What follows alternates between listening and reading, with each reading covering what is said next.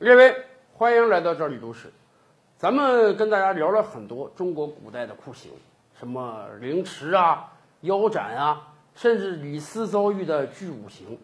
对于很多马上要行刑的这个死刑犯来讲啊，我估计啊，他们最期望听到的一句天籁之音呢，就是在行刑之前突然有人喊“刀下留人”。哎，真的，咱们看过很多影视作品啊，很多导演最愿意演的就是在千钧一发啊，一匹战马飞来，马上的一个人手持圣旨，高声叫喊“刀下留人”。这种紧张刺激的画面确实非常适合影视剧的展现，但是咱们也清楚啊，中国历史几千年处死了那么多人，真正能被刀下留人的那几乎是少之又少啊。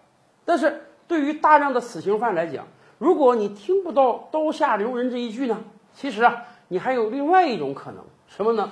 临刑喊冤，就是说，当这个铡刀落下的那一瞬间之前呢。你可以大声叫喊：“我有冤情。”一般来讲，行刑官如果听到死刑犯疯狂的在喊“我有冤情，我是被冤枉的”，行刑官都会临时叫停这个死刑啊，去查一查到底这个犯人有没有冤情。对于中国古人来讲啊，大概有三种喊冤的方式。第一种叫做击鼓鸣冤，很多这个衙门口啊、皇宫前啊都会放一大面鼓。啊，任何老百姓，如果你有冤屈的话，你就可以直接在上面击鼓，让全衙门的人都听到，然后相应的官员就会来询问你到底有什么冤情。这是最简单的一种。第二种呢，我们也经常见，叫做这个凌驾喊冤。很多影视作品也展现过啊，很多这个大官骑着大马也好啊，坐着轿子也好，突然斜刺里冲出一个老百姓啊，拿着血书叫喊本人有冤屈。这两种呢，咱们算是普通操作，一般人都能操作到。第三种临刑喊冤，那真是只有死刑犯能操作的。所以啊，各级官员对于临刑喊冤也是很重视的。为什么？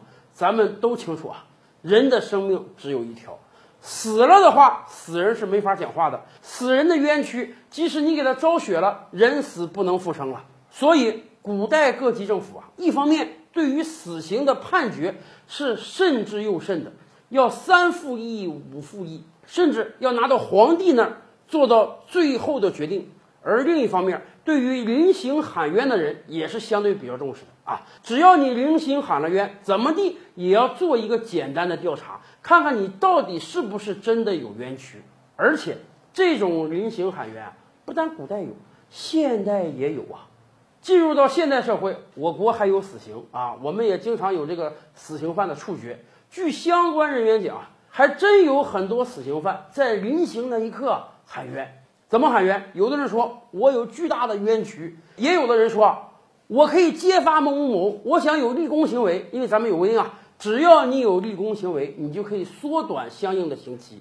那么作为死刑犯，如果你真的是在临刑之前有重大的立功行为，你这个死刑可以重新进行考虑。所以历年来我们在处决死刑犯的时候。经常有人是在临刑喊冤，或者临刑表示自己可以揭发他人有立功行为的。一般真有这样的喊冤，死刑处决过程那就得停下来，因为咱们也清楚啊，如果一个人真的受到了冤屈，你给他关个几十年，你可以国家赔偿。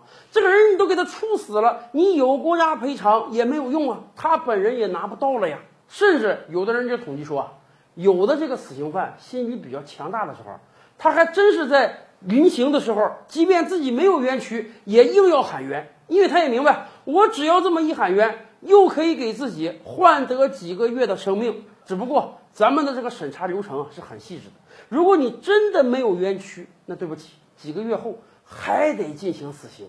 对于很多人来讲，这未尝不是另一种折磨呀。